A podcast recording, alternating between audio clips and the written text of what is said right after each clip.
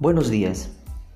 Seguimos en nuestro recordatorio de la espiritualidad emocionalmente sana. Hoy el tercer sendero, el viaje a través del muro.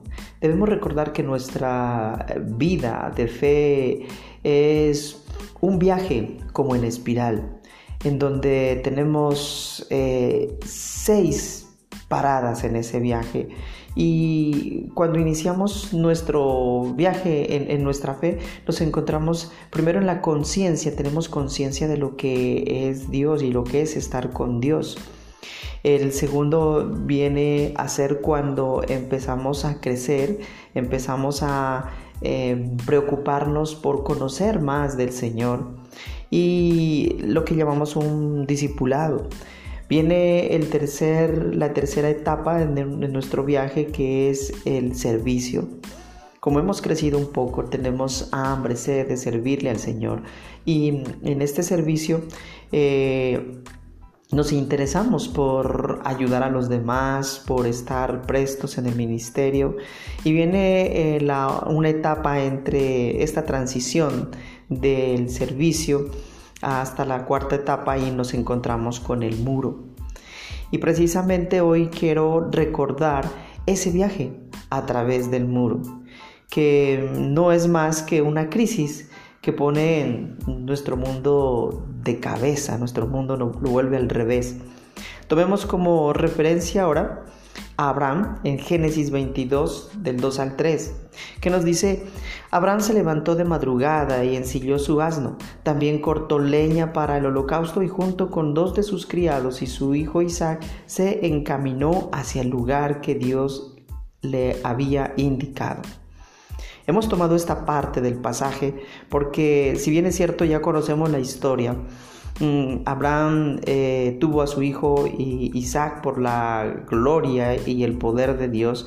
Y cuando era un muchacho, eh, el Señor se lo pide en sacrificio.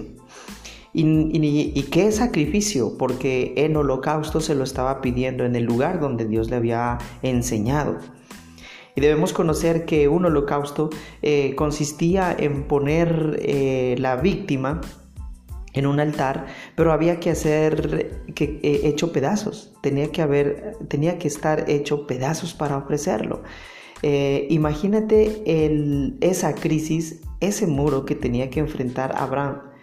Y si bien es cierto, mm, Abraham no solamente enfrentó este muro, enfrentó muchos muros y esto nos indica que realmente es un ciclo en espiral cada vez más amplio, pero que nos ayuda también a muchas otras cosas a, a mejorar. Para la mayoría de nosotros el muro aparece por medio de una crisis que vuelve nuestro mundo al revés divorcio, fracaso en el matrimonio, traición, pérdida de un trabajo, muerte de un buen amigo o miembro de la familia, un diagnóstico de cáncer, una experiencia desilusionante en la iglesia, una depresión profunda, un sueño destrozado, un hijo descarriado, un accidente de automóvil, la incapacidad para concebir, un profundo deseo de casarse que sigue sin cumplirse, tantas cosas. Una sequedad o pérdida de gozo en nuestra relación con Dios es realmente mm, un gran muro que nos lleva a quedar estancados.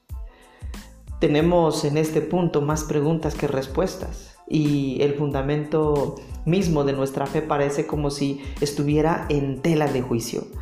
No sabemos dónde está Dios, qué está haciendo, hacia dónde va, cómo nos va a hacer llegar allí o cuándo acabará todo esto.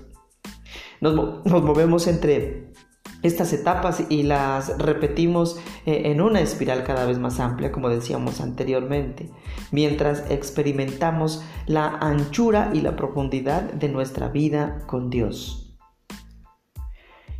Espero que recordando esto tengamos en cuenta que eh, no es saludable esquivar el muro.